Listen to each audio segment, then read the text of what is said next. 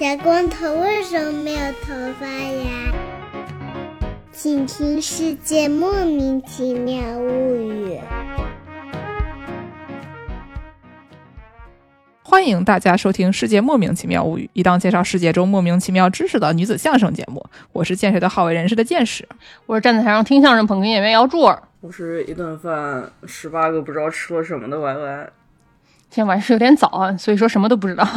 今天我还是从早上七点钟起来下楼去挪车，哎，但是它只是挪车，不是铲车，所以说还算是，嗯，还可以吧，还凑合吧。今年我都没铲车，我还是就开始要铲车了，非常的悲伤啊。没有没有，不是铲车，是人家洗车库一个。就 随便，这个不重要啊，重要的是我们今天有有一位这个嘉宾师傅最近出去玩了啊、哦所以这期节目就是嘉宾师傅给大家介绍他最近出去玩的经历。来嗯，这位嘉宾师傅，请自我介绍一下。啊、大家好，我是到哪都要吃肯德基的乌贼。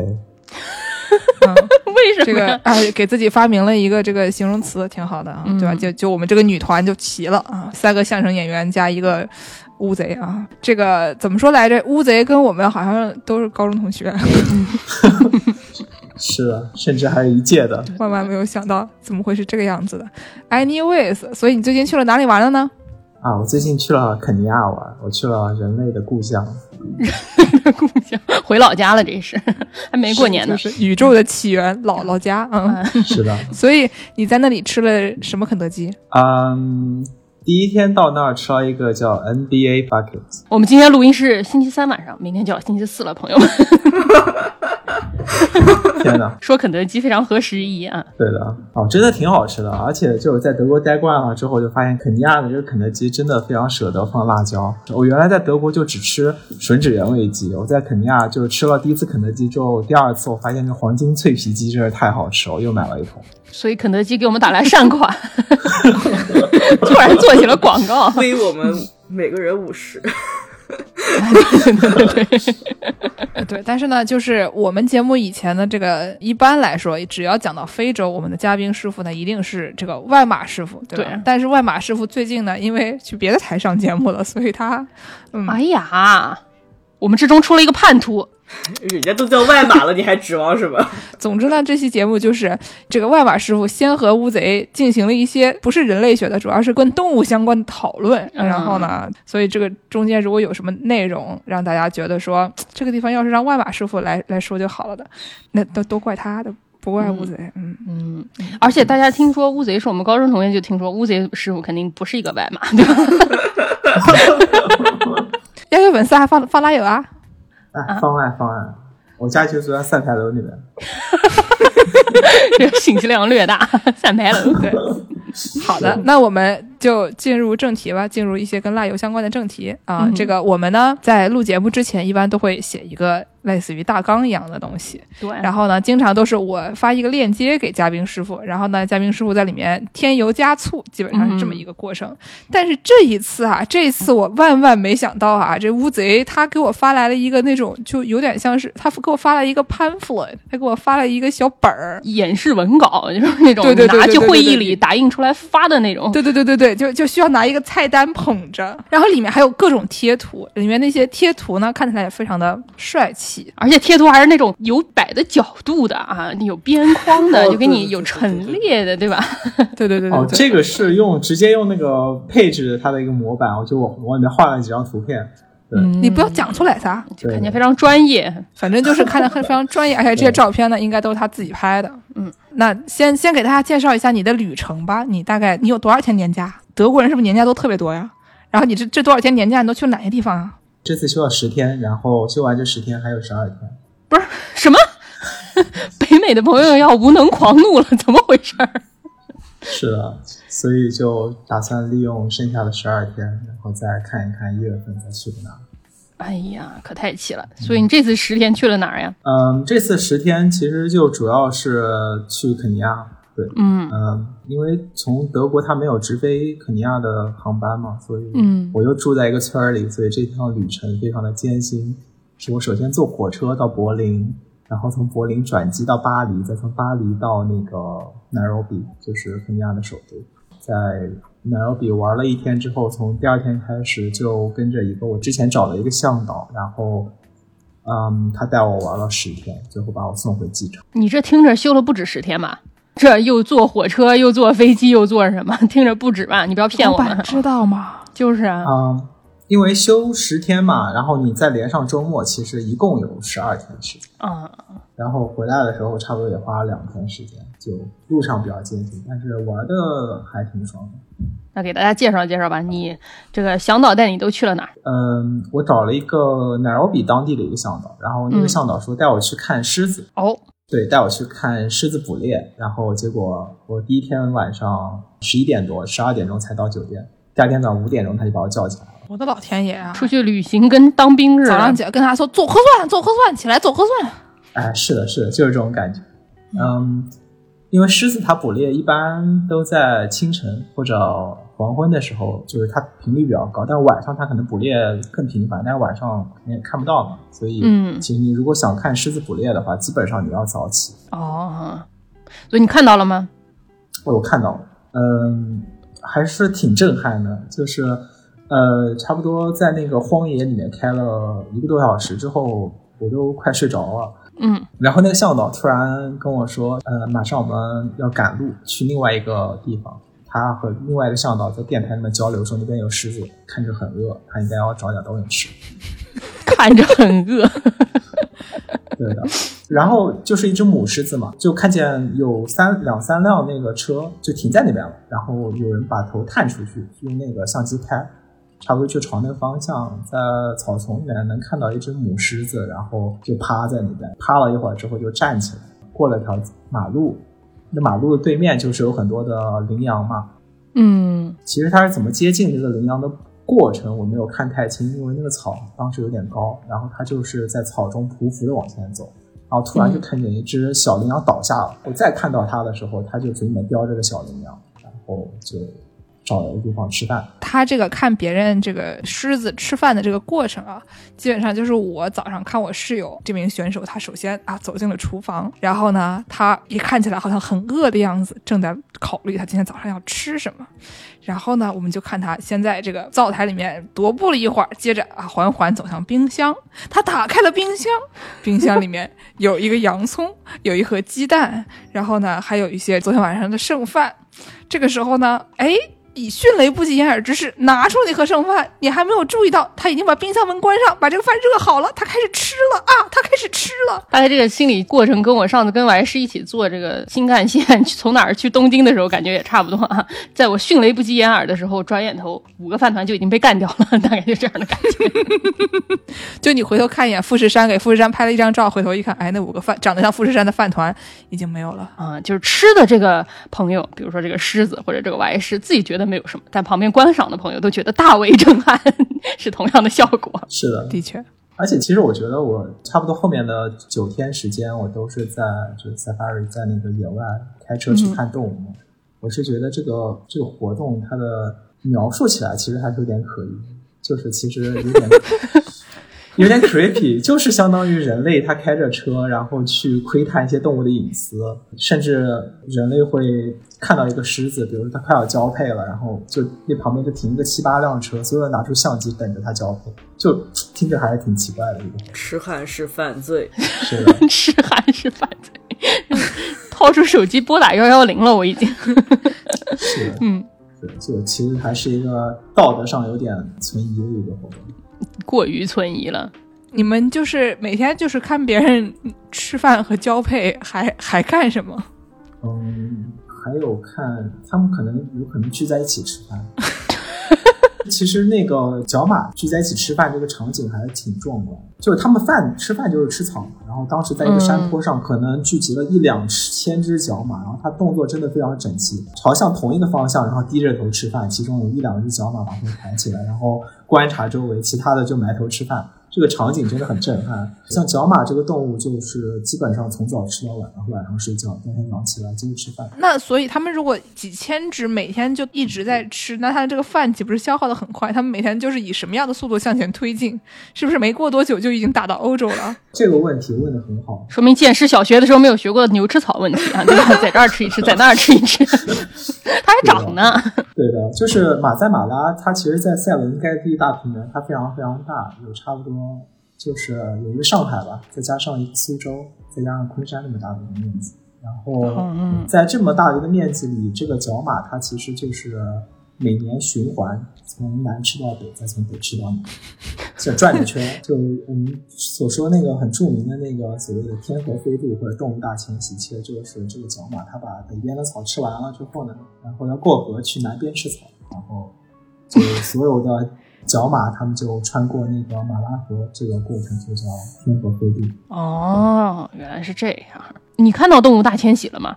呃，看不到，因为动物大迁徙它一般发生在七月份，七月份应该就是旱季嘛，他们刚刚把上一波长出来的草吃完了，然后他们就要去哪边吃。嗯嗯，所以七月大家还有机会啊。所以就我们就是鼓励大家去做这种，对吧？看别人吃饭和交配的这种行为嘛，连续看九天。其实也不仅仅是吃饭和交配，他们有的还会打架，就比如说长颈鹿，它打架就就很有意思。嗯就是长颈鹿打架，一般我们叫 neck biting，因为长颈鹿它脖子很长嘛，所以它们打架的时候，基本上就是你就看着两个脖子互相甩来甩去，然后撞在一起，就通过这样的方式来对分个高低。就吃饭睡觉打斗的，我我懂了。哎，对对对，那你晚上睡觉睡哪儿？呃，我是在还还可以的酒店嘛，因为肯尼亚这个地方它的卫生环境不太好，然后我非常担心是晚上睡觉睡着睡着，什么虫子爬到我的耳朵里啊之类这种事情发生。刚刚在录音之前，我还是说了一个这个蟑螂爬到耳朵里面没有抠出来的故事。我还是你讲句话噻。哦，我还是太早了，我还是太早了，你让他再醒一醒。不是，所以说我是听说有人去看这种什么草原上看动物，他们很多人都是睡在那种类似于小棚子啊，对对对，帐篷小棚子里面，然后半夜会被向导叫起来。您这睡酒店也能看着动物啊？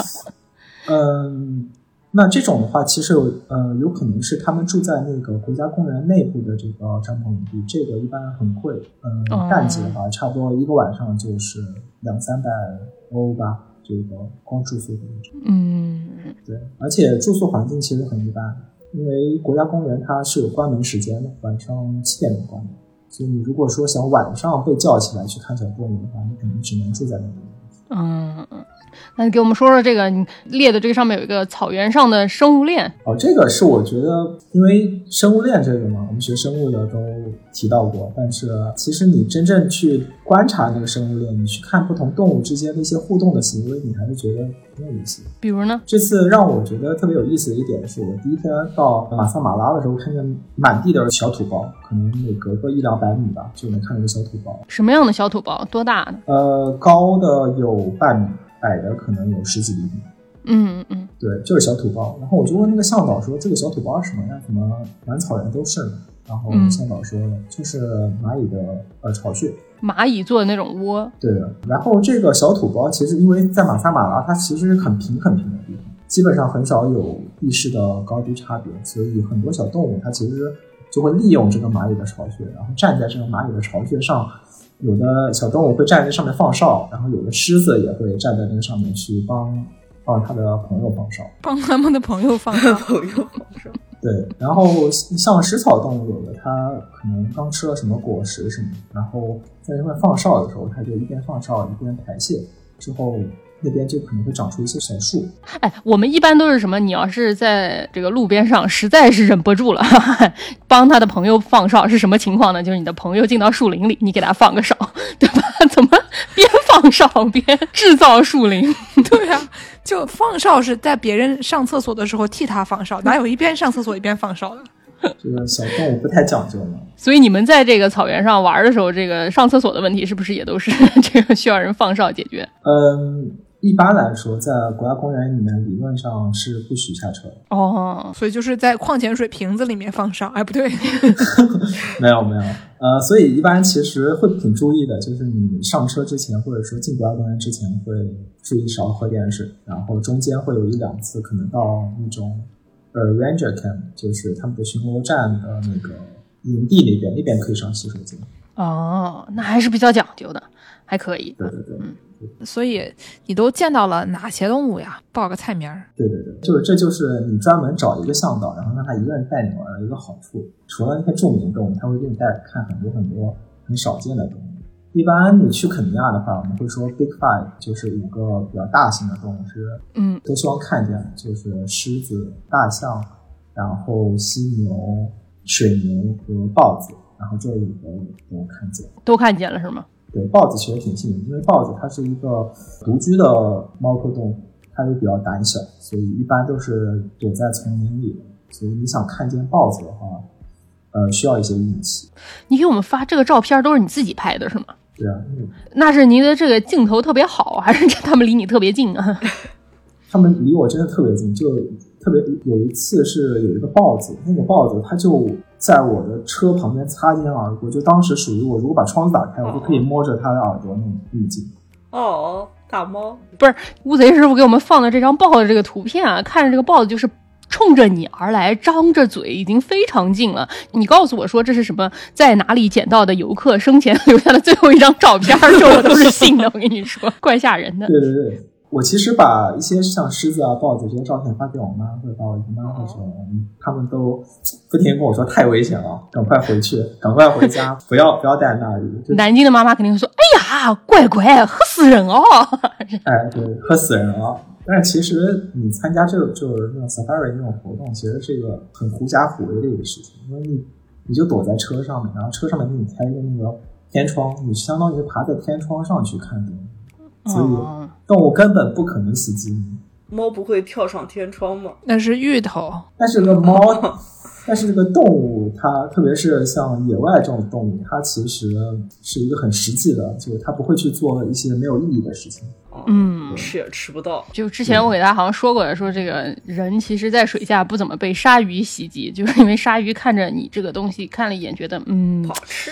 不是不是不好吃，但是不是很容易吃，比较难吃，所以说就放弃了。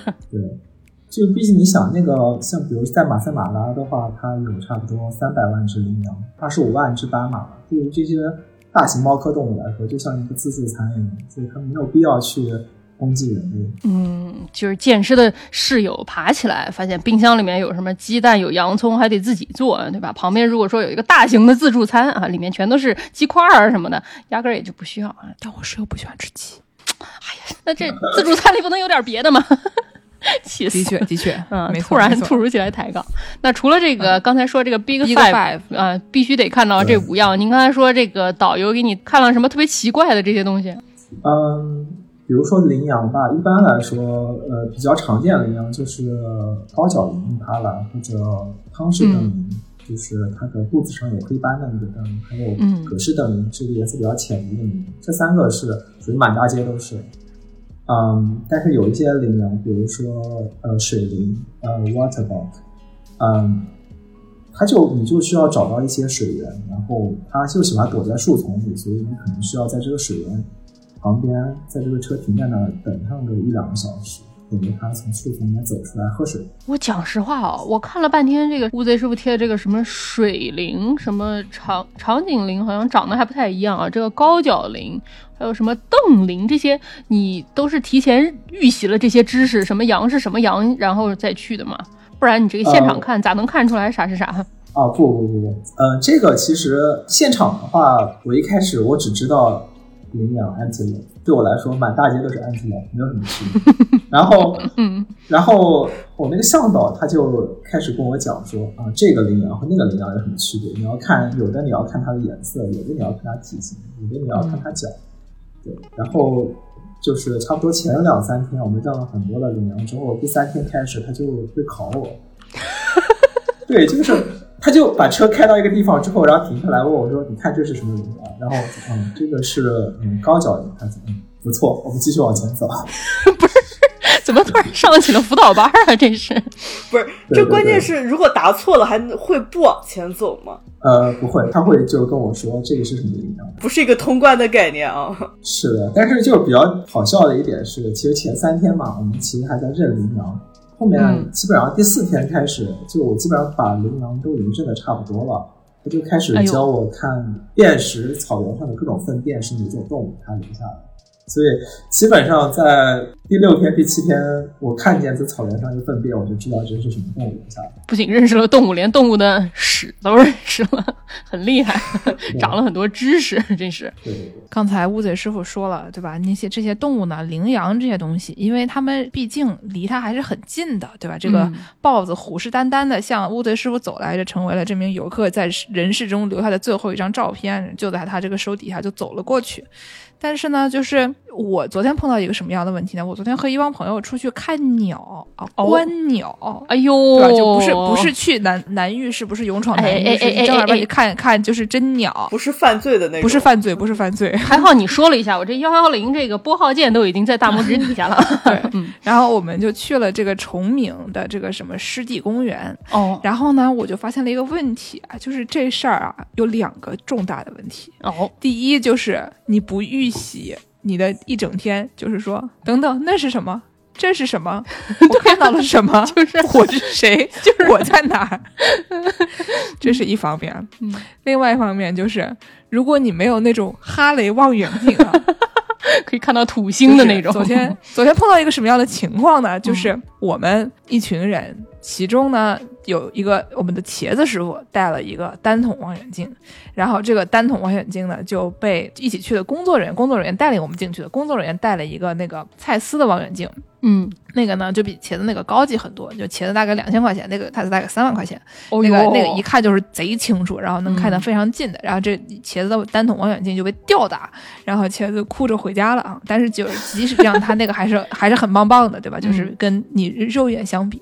然后呢，当时就碰到了一个个问题，就是博物志的这个晚营的对象的这个波师傅就非常的后悔，他就想说，当年对吧，钱都花，就其他人也不是他的钱，但他当年是这个在还在用这个望远镜看星星的时候是，个天文学者，天文学家，天文学家就是觉就就想说，我要是对吧，弄个那那那玩意儿还不如这看鸟的，这看鸟的我至少能看到鸟。然后我们就嘲笑他说，当年的研究经费啊，怎么就没有在上面就买一个打鸟的望远镜？就是我这个幺幺零还是拨出去吧？你觉得吗？对你这个研究经费让我想到那个什么加州某大学的男男教授用自己的经费买了买几万块钱的相机和摄像头，然后最后喂，幺幺零嘛，我已经拨出去了。对，所以呢，我们昨天就是一个什么情况，对吧？我们既没有波师傅的这个哈雷望远镜啊，也没有这个茄子的那个单筒望远镜，嗯，我就肉眼看，我就看见一些小黑点，我就看到一些小黑点在我面前飞来飞去，我就不确定那是飞蚊症呢，还是呃什么东西。就是说，你其实你也能看得见鸟，但是就是用那个望远镜的话，就能看看得非常清楚。然后呢，就是今天我就收到了一些这个鸟的照片，那个鸟呢长。对不起我已经预见到这个结局了，感觉侮辱性挺强的。我今天收到了一些鸟的照片，不是那种 AirDrop 给我要报警的那种啊，嗯就是是真的就小鸟的照片。嗯然后呢，这小鸟都是挺好的，但是就是跟我们一起去的这位非常擅长看鸟的朋友，嗯他呢就给大家发了这些鸟的名字。嗯我一看坏了，我不会读，你知道吗？就是你不要以为就是这些鸟我我首先我认不得它是谁，我以为认不得这就已经是顶了。这位大学教授，你怎么连名字都不会读？我给你读一读啊，里面有白头鹤、嗯小天鹅、嗯青脚鹬。嗯，然后下面我就遇到了瓶颈，你让我搜一搜这个字怎么读，叫做大标语。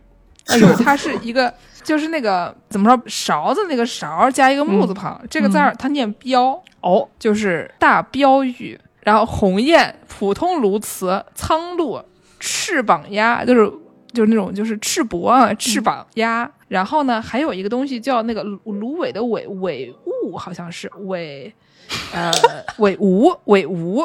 这个吴呢是左边是一个那个巫师的巫，右边是一个鸟。嗯我就想问一句，我是去干嘛？我是谁？我在哪儿？我在做什么？你还不如不去，第二天就在家等着收照片就得了，对不对？跑过去还怪冷的。嗯，昨天天气还是不错，就是我我昨天的主要的收获就是晒了晒太阳。乌贼师傅说：“这个去看动物这个事情勾起了剑师，简直是痛苦的回忆啊！这个伤害性不大，侮辱性挺强的。没错，您您继续。刚说到哪儿来？我们不是说说屎来着的吗？哦，说屎，对对对对对对，剑是认不得鸟，但是 乌贼师傅会认屎啊！哎呦，对不起，我这个转场太硬。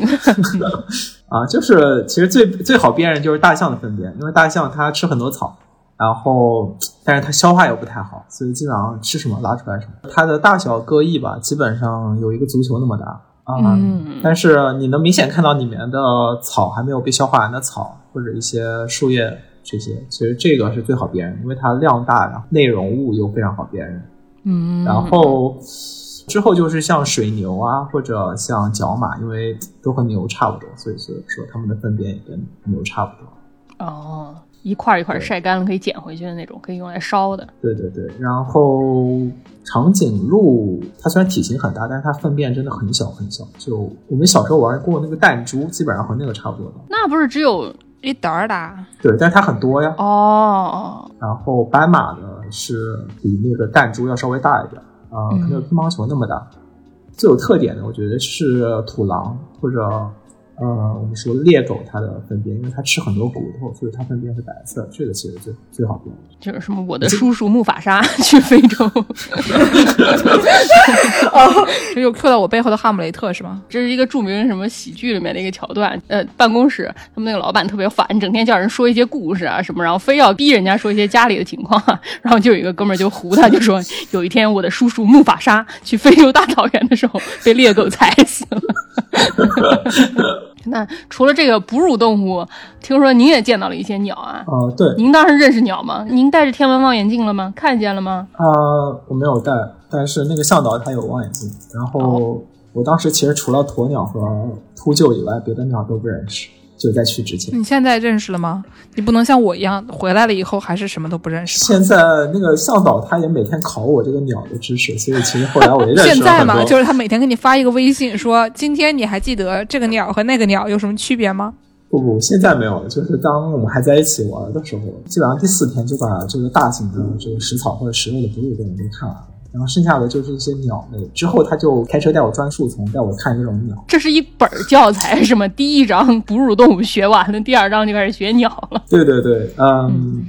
然后后来第二天在奶瓦沙，就是那个淡水湖那边，其实看到了更多的鸟，因为本身很多观鸟，或者说你说湿地这边附近就是有很多鸟。比如看到了什么呢？还佩利冈鹈鹕吗？对对对，鹈鹕。那个湖上特别多鹈鹕，可能有。我看到了有几十只鹈鹕，然后它这个鹈鹕，它嘴不张开的时候看着还挺苗条。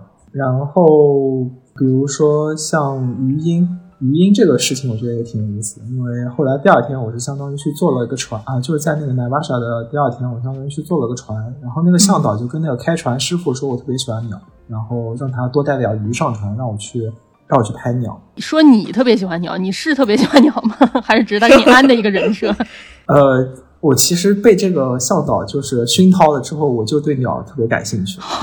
不会是学生物的？对对对，呃，就其实整个过程就非常有意思，因为那个鱼鹰它一般是就吃水里面的鱼嘛，但是这个过程其实很难捕捉，所以我们当时就带了一桶鱼上船，然后那个师傅说准备好了没有？我说准备好了，他把一条鱼往那水里面一扔，然后就看见远远的一个鱼鹰，它从树上俯冲下来，把这个鱼叼走。然后这是不我拍到吗？然后看了一下相机，说没拍下来。你是摆拍好吧？是的，是的，禁止动物摆拍啊！老法师听到这个话，真的就是摇头啊。然后老法师开始喊，给你喊说：“光圈多少？快门多少？爱摁。”但是这个鱼鹰它的这个食量也是有限的，然后这个湖上这个鱼鹰也是有限的。结果就最后我们在这个湖上差不多逛了一个小时，把这个湖上的鱼鹰都喂饱了。我最后真的一张都没有拍到。不是。你这技术真的不太行啊！啊，这个，因为它速度真的好快啊！你有没有考虑过开连拍？简直闭上了眼睛。我我我试过用连拍，但是它拍的很糊嘛，它可能是我那个相机也不太行。你不行拍个视频还行啊！哎呀，哎呀，你这个说的太太有道理了。我现真的。我突然觉得自己错过了很多。我跟你讲，我现在跟两个破电影里的人住在一起，每天都在后边叭叭叭叭叭就讨论参数。我你这个话要是给他们听到啊，我跟你讲啊，哎呀，立刻你立刻见识的室友就围上来开始进行指导。对我室友马上就围上来，然后开始就是像最开始那个狮子啊，在那个看上了羚羊，不是豹子看上了羚羊的那种表情看着你，决定把你这个如何碎尸万段啊！嗯，所以你生前拍的真实的最后一张照片就是见识的室友向你走来。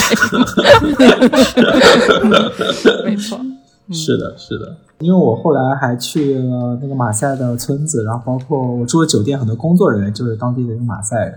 马赛人其实有一个很奇怪的禁忌，就马赛这个民族它是有很多的 taboo 的，它有一个很奇怪的禁忌，就是马赛人觉得鸡是一个不吉利的动物，是个不祥的动物。然后，但是我去马赛村子的时候，我看见当地有人在养鸡，然后我就问那个当地的村长说：“嗯，这个鸡不是对你们村子不吉利吗？”然后他说：“嗯对，所以我们养来卖给别人吃，我们自己不吃。”而且就这个有点奇怪一点，就是他们男的是不养鸡的，就是说他们一般是让女性去养鸡，嗯这个是一个比较奇怪的一个低矮的行为。对对对，很低矮的行为。哎，那肯德基的炸鸡是哪儿来的？炸鸡，在这个爆炸后生还的鸡叫做炸鸡，对吧？就是油炸的鸡叫炸鸡。嗯，但是那个地铁的那个，就是你每次要过的那个东西，它也叫炸鸡，像我这样的东西呢，叫 ETC 自动抬杠机。所以炸鸡他们吃吗？当地人？马赛人是肯定不吃的，但是当地的肯尼亚人我看还挺喜欢吃的。就这就是我觉得那乃罗比是个非常好的城市，因为我去乃罗比之前我就发现乃罗比它只有肯德基没有麦当劳。图什么呀？啊 有人不吃鸡，怎么光有肯德基呢？因为马赛人其实对他们来说其实是少数民族，就是肯尼亚哦全国可能也就几十万马赛人，大多数人啊、呃他们还是吃鸡，而且嗯挺喜欢吃炸鸡。嗯，然后就是说到马赛人这个，我觉得其实马赛这个民族还是挺有意思的，因为它和我们普通理解上的呃我们的一些人类行为或者说一些社会行为是不太一样。马赛比如说他们很抗拒政府的管制，他们基本上都不去参与这个人口登记普查，所以其实没有人知道真正有多少马赛人。哦，马赛人就是在坦桑尼亚或者肯尼亚这中间，他们因为他们是游牧民族嘛，嗯他们会就看着哪边有草就赶着牛过去住一段时间，所以嗯你也不能说严格意义上来说，一个马赛人是肯肯尼亚人或者坦桑尼亚人。所以你去的时候，你能进到这个村子里是吗？就是他们对外界是开放的吗？呃，开放，反正就去一趟给两百，然后它中间还会有各种苛捐杂税，对，两百欧吧，差不多人民币是，哎，不对，两百两百人民币，两百人民币还行，两百欧吓死我。对对对，然后中间他们还会就是以各种名义吧，比如说，呃，我一会儿会跟你们说，就是就是当地小学孩子要上学，让你捐点钱，然后或者一会儿会给你带到一个市场，就是当地那个市集，然后就说这是当地人的一些手工艺品，但是我看起来我觉得都和义乌卖的其实没什么区别。说不定是从义乌进的，你不要讲。对对对，然后再让你买一点。当然我抗拒，我不买，我说这个我不太喜欢买纪念品。然后最后其实你还要再给个小费，所以其实基本上一趟下来，嗯、你怎么也要给个四五百块钱人民币。还还行吧，你都去窥探别人的动物，窥探人家的生活了，交点钱也就交点吧啊。保护费啊，对，其实我觉得也差不多，因为像马赛马拉这个国国家公园原来就是马赛人他自己的土地，但是当地为了发展旅游业嘛，相当于让马赛人迁出这个国家公园这个范围，而且甚至不让他们去放牛放牧。啊！所以我觉得就其实给点钱也正常。但是就如果马赛人本身就是他这个自然景观，不能说是自然景观，生态链的一部分，把人赶出去也是有点过分啊。嗯，其实马赛人，我觉得严格意义上来说，也对当地生态链可能没有什么太大的好处。对 你说没有就没有啊？对，因为因为马赛人其实在过去是有一个习俗，就是猎狮习俗，就是成年之后呢，他们会需要去草原上打一只狮子，嗯这个好像我们之前外马师傅给大家介绍过啊。嗯，对，作为成年礼物。但是现在政府明令禁止，说这是违法的行为。就是，所以其实现在马赛人是不再猎狮了，当然也会遇到有吹牛的，比如我后来有一天就是在散步的时候，有一个就是在野外有一个地方可以走一走，然后当地有一个马赛人就带我走一走，然后我看他拿了个长矛，就问他说：“你这个长矛是自己做的吗？”他说：“是。”他用这个长矛猎杀过一只狮子，就我对此表示怀疑。虽然捕狮还是明令禁止，但是他们有一个规定，就是马赛人可以。在保护它牛群的时候自卫，所以有的时候狮子在攻击它们牛的时候，它们依然有机会去猎杀这个狮子。哦，我们继续说马赛尔人。马赛尔人其实我觉得和我们想象中那种游牧民族可能还不太一样，因为他们在一个地方定居，他可能会在那个地方住个两三年的时间。哦，然后直到他们住的这个房子被白蚁给毁掉之后，他们才会去搬家。他们这个搬家是靠白蚁 那个的吗？呃，其实也是有一定其他因素，因为差不多在这个地方待一两年之后，这个草也被他们养的牛给吃的退化的差不多了，他们就正好再搬一家换个地方继续继续放。呃，然后还有一个很有意思一点是在马赛，男性是不盖房子，所有的盖房子的工作全交由女性来做。我就问一句，他们男的干什么？那男的干嘛？他们男的放牛，不是放牛，不就是坐在牛背上吗？吹个笛子，啊，这个工作比放牛重要多了，好吧？就是 他们男性主要工作其实就是放牛，然后还有在以前的时候，他会有部落冲突，所以男性会有那种所谓的马赛战士，他们可能会保卫自己的家园，但是他们男性是不太从事像，呃。盖房子呀，对，就日常工作都不从事啊，对吧？你给他说，你把碗洗了，他就只把碗给洗了，然后锅啊、盘子啊什么都不洗，是这样吗？然后你一看那个碗，他的他只洗了碗的里边，他外面也没洗。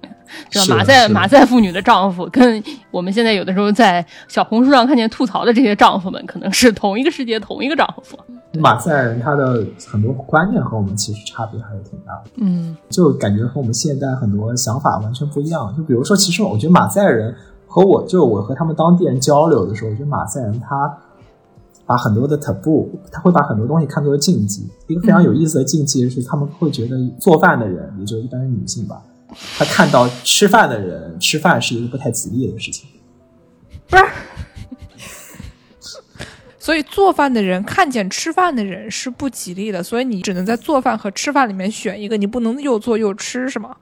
呃，就是你不能上桌呗。你可以自己，你可以做完饭之后你可以自己吃，但是比如说你给一个人做饭了之后，他吃饭的时候，你就就最好退出去。行吧，朋友们，听了我们的节目不给我们 V 五十的朋友，这个事情不吉利啊！我跟你们说一声。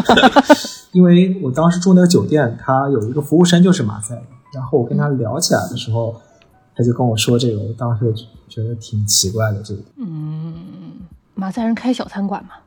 不然麻辣烫店那老板还不能看到你吃。马赛人他基本上不太，或者说呃没有被世俗化的马赛人基本上不太会去参与现代文明的任何活动。他们的主要生活就是放牛，然后搬家放牛。他们在牛的身上的时候也不刷抖音，他们也不使用这些现代电子设备什么的，是吗？呃，使用，嗯，使用。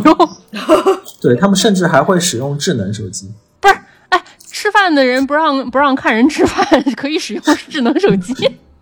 对，就比如我去那个马赛村的时候，那当地其实是当地的一个族长他儿子来来接待我的。结果就我们走着走着，就看见他拿出个智能手机，然后打了个电话，我也听不太懂。扫一扫这个二维码。对，然后结束之后，他跟我说他爸去坦桑尼亚处理一个家族事务，然后过几天他才回来。就他们其实是会使用这些现代工具的。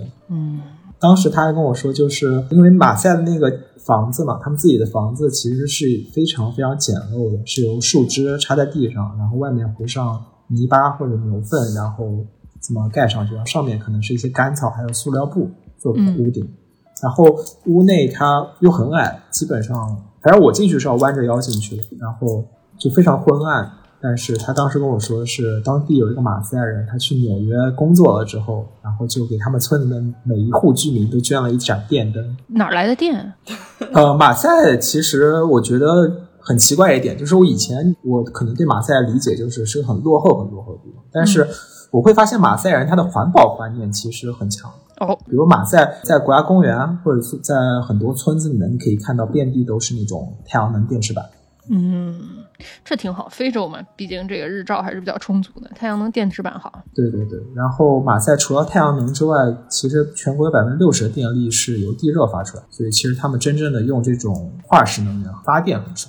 嗯，因为我看到里面讲到说什么那个现金的问题，要不要把这个和刚才那个用不用智能手机的连上？呃，马赛当地的话，肯定还是用现金去交易的。嗯，哦因为马赛它主要的工作就是放牛放羊嘛，然后现在这个季节干旱的时候，其实他们养的牛和羊并不能满足全村人的生活，所以他们其实会用一些手工艺品赚的钱去买一些植物，他们会去买一些豆子啊、玉米啊这些东西，然后现在可能饮食结构里面植物性的这些食物可能占比重更大一点。是马赛还有一个很奇怪的禁忌，是他们认为种植物也是个不吉利的事情，所以他们只会从别人手里买这些玉米啊这些蔬菜，他们不会去从事种植行业。所以就是女的干的事儿基本都不吉利，就对了。对他们，他们有很多很多很奇怪的不吉利的点。这个问题我们回头叫外马师傅来说一说。说，好的，好的。嗯，就刚才说那个现金的问题，但他对那个博物馆什么的，就为啥又不接受现金呢？这个是这样，这也是我在马呃 Nairobi 他到当地之后发现一个很奇怪的现象，就是 Nairobi 其实当地你去按经济分类的话，嗯、你肯定有那种民营经济，还有一些政府可以管控的经济。你会发现现在其实基本上涉及到政府管控的这个经济体，比如说博物馆，比如说国家公园，或者一些比如说像交换汇率啊这些地方，嗯，他们基本上都是要么强制使用信用卡，要么是提倡使用信用卡，他们都不太愿意去接受现金，为什么呀？因为肯尼亚其实存在很严重、很严重的腐败问题。嗯，就是你如果现金交易的话，那有可能会出现各种腐败，比如钱被黑掉啊之类的。但是你去当地的一些餐厅吃饭或者商店什么，他们基本上都是用现金交易，这是一个很大的差异。嗯，然后，因为其实国家它对税收或者对各种经济活动的管控，其实能力，就我的观察来看是非常非常弱的。所以在用大量用现金的情况下，就会出现，比如你卡车司机把一一车卡车的货从蒙巴萨带到奈罗比之后，用现金交易之后，到底这个多少钱，它系统上录不上，政府到底应该是问他收多少税，这个就很难讲。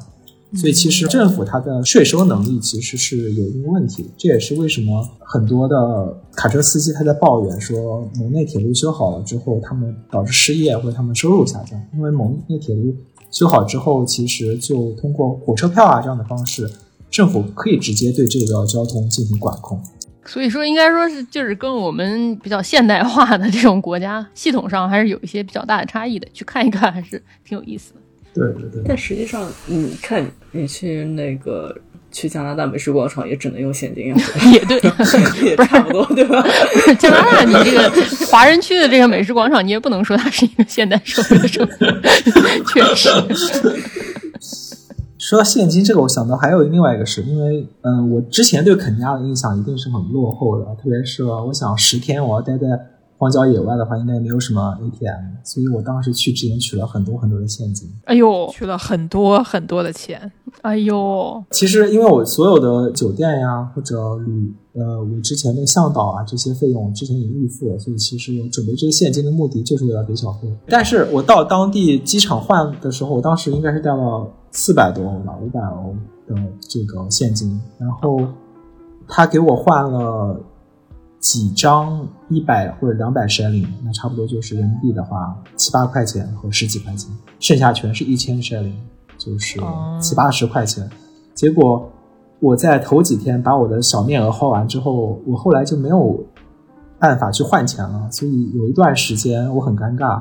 我每天就是属于有一个人帮我提个箱子，我给他一千 shilling；有一个人然后吃一顿饭，我给一千 shilling。哇塞，真刺激啊！这个街边麦当劳、肯德基也没法换吗？没有肯德基，我我后来的十天就因为都在各种国家公园，所以唯一能接触到的文明产物就是酒店。但是因为这段时间酒店人很少，所以他们也没有现金，哎，或者他们可能也不愿意给我现金。所以后来直到可能旅程过半了，然后后来有一天我要去徒步，所以我就跟从奈罗比要过来跟我一起徒步的一个向导跟他说：“你帮我带点就是小面额的现金，我要换一下，我不能再干什么都给一千 shilling 的小一千 shilling 是多少钱？七八十块钱。哎呦，你要是住在上海的话，尤其你是住在上海市中心的话，你就七八十块钱也买不了一杯酒啊。但是呢，你如果住在小城市的话，就隔壁的小城市的话，你就发现前两天就是我的室友说我要去买一个灯，然后呢，他就去买了一个灯，然后后来发现他拿拿回来的是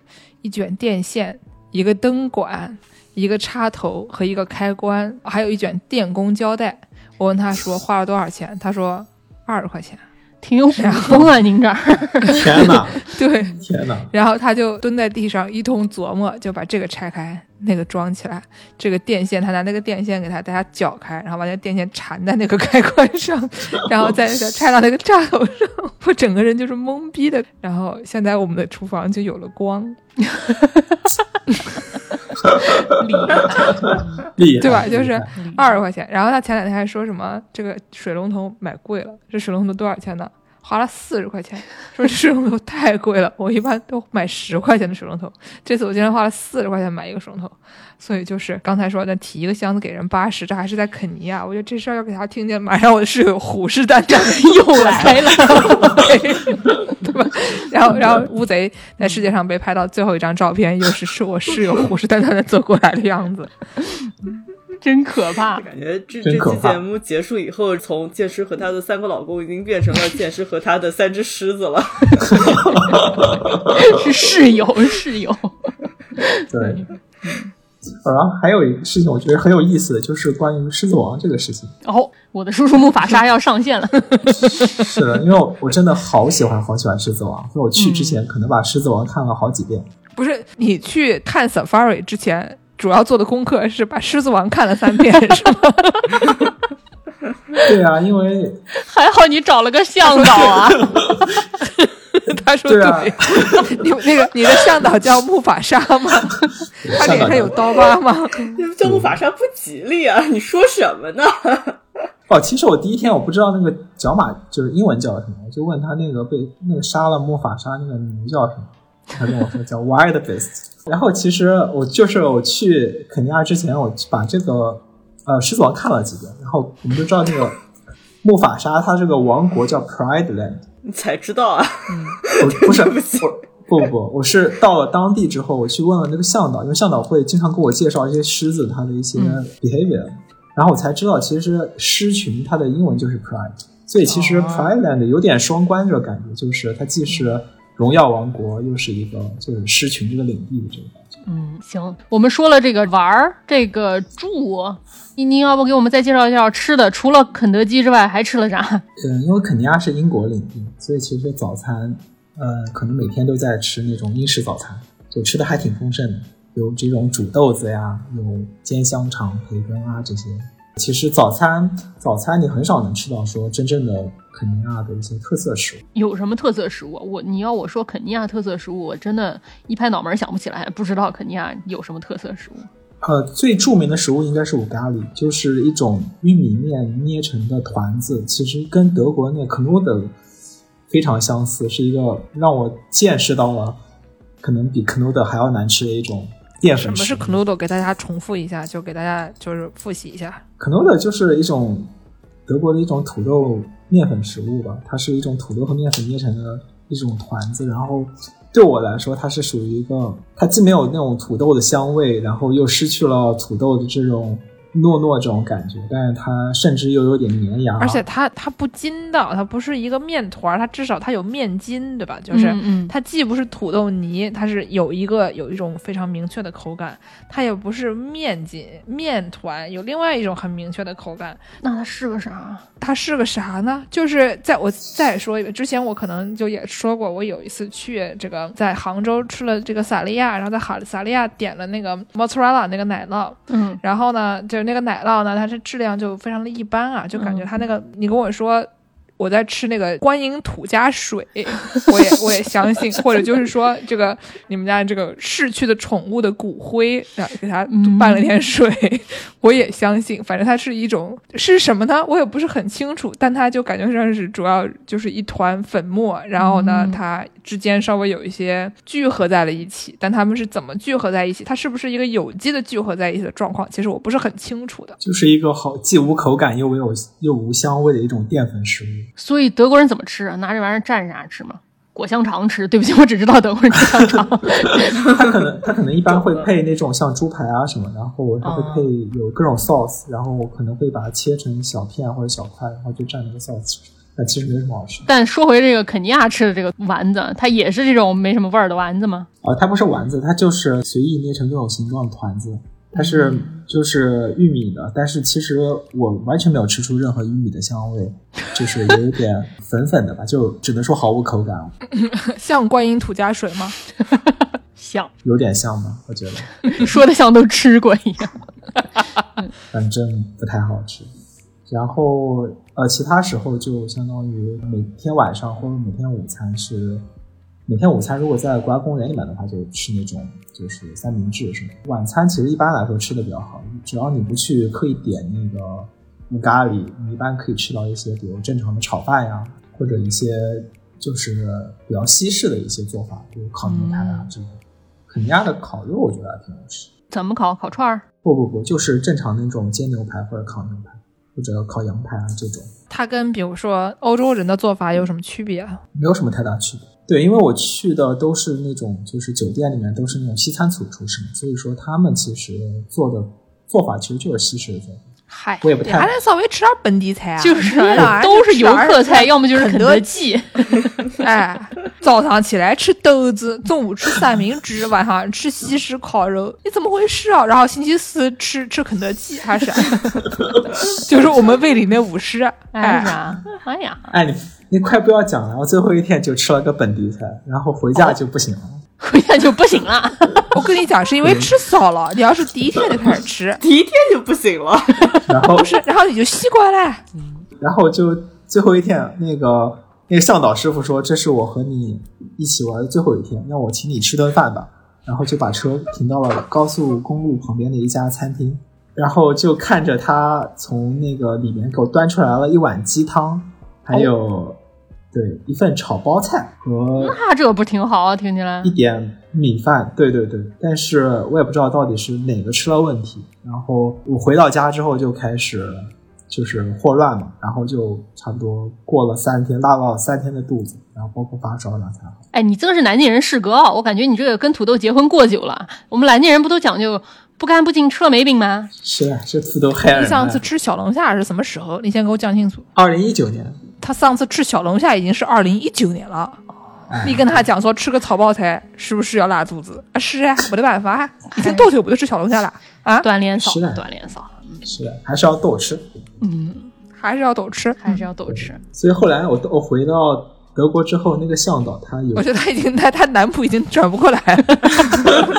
那个那回到德国之后，对，那个那个向导他还给我发了个信息，问我怎么样，然后我甚至有种感觉，是不是他也拉肚子？然后后来想想看，应该不是，人家是当地人，应该还挺坚强的。也可能他是在观察。不是，也有可能就是那一顿真的有什么问题，他吃了也拉肚子，不能代表肯尼亚当地所有料理啊，这个事情。有可能，有可能，对。那还有什么别的要补充的吗？说了这么多，那要不最后给大家说一个马赛莲花清瘟？就是后来其实鸟，其实在第四天、第五天也看差不多了，然后这个草原上基本上所有动物都已经看全了，之后这个向导就会开始带我看各种植物。再下去就靠开始看微生物了吗？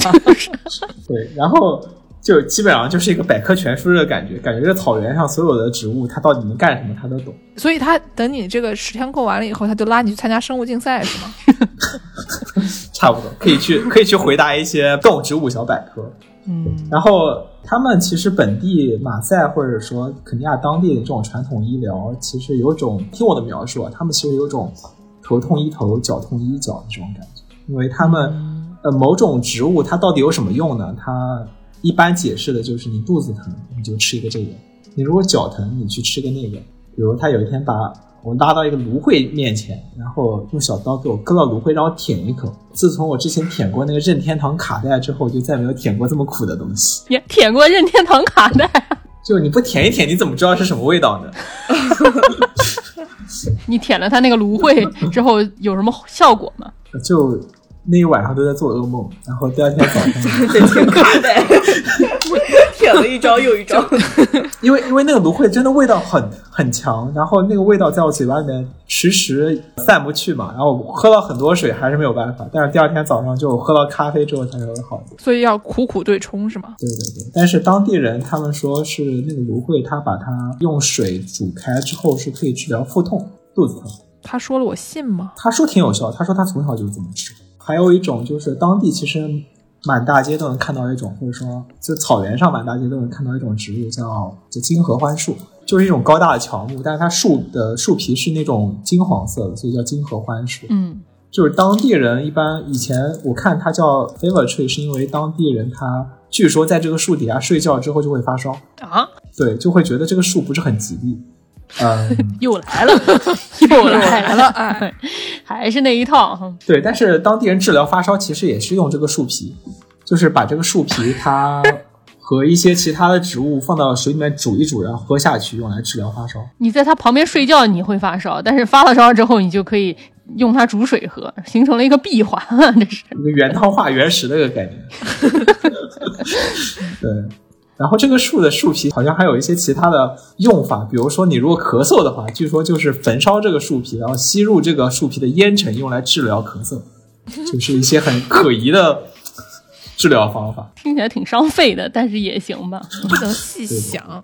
那个驱蚊的植物是啥？就是这上面还写了一个马赛人的驱蚊植物。为什么我对这个马赛人的驱蚊植物很感兴趣呢？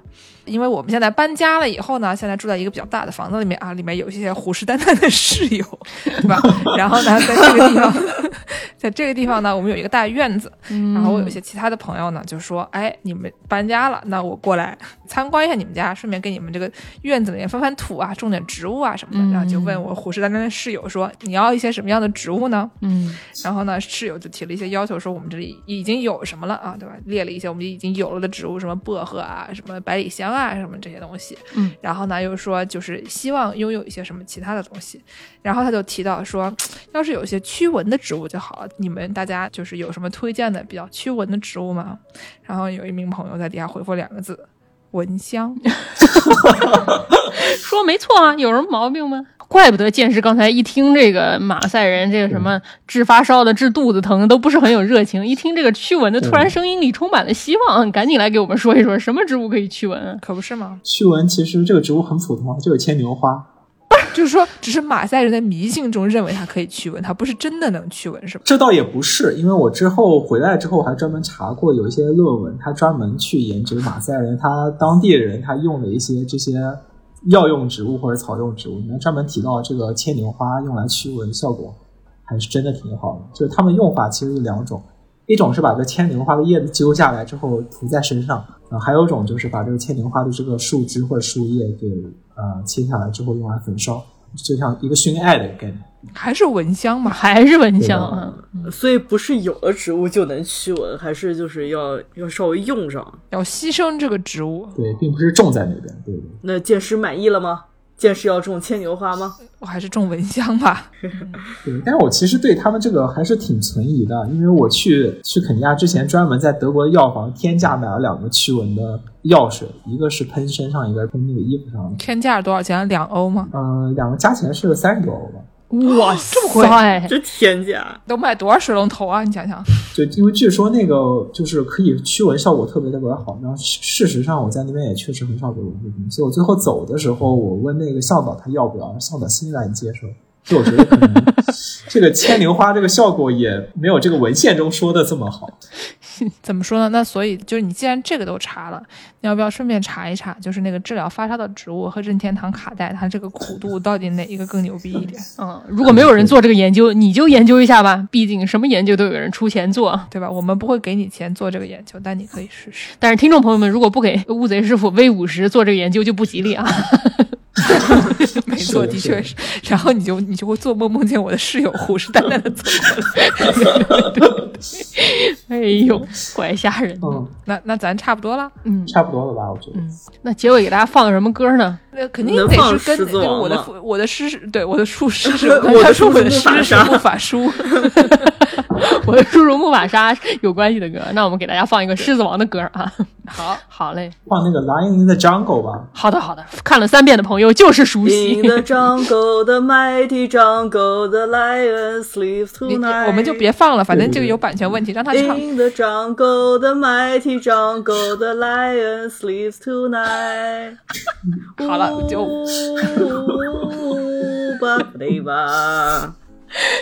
所以我就说，我们节目是一个很真实的节目。你我们说王师是一个迪士尼粉，这个话我说的有假吗？对吧？我刚才跟你说王师，我跟他坐高铁，他一早一早上吃了五个饭团，这个事情肯定是真的，大家想一想，对吧？人设稳定，的确没错，而且就是你们都以为这期节目我还是又睡过去了，哎，他醒了，他到节目最后他醒了，给他唱片尾了。曲。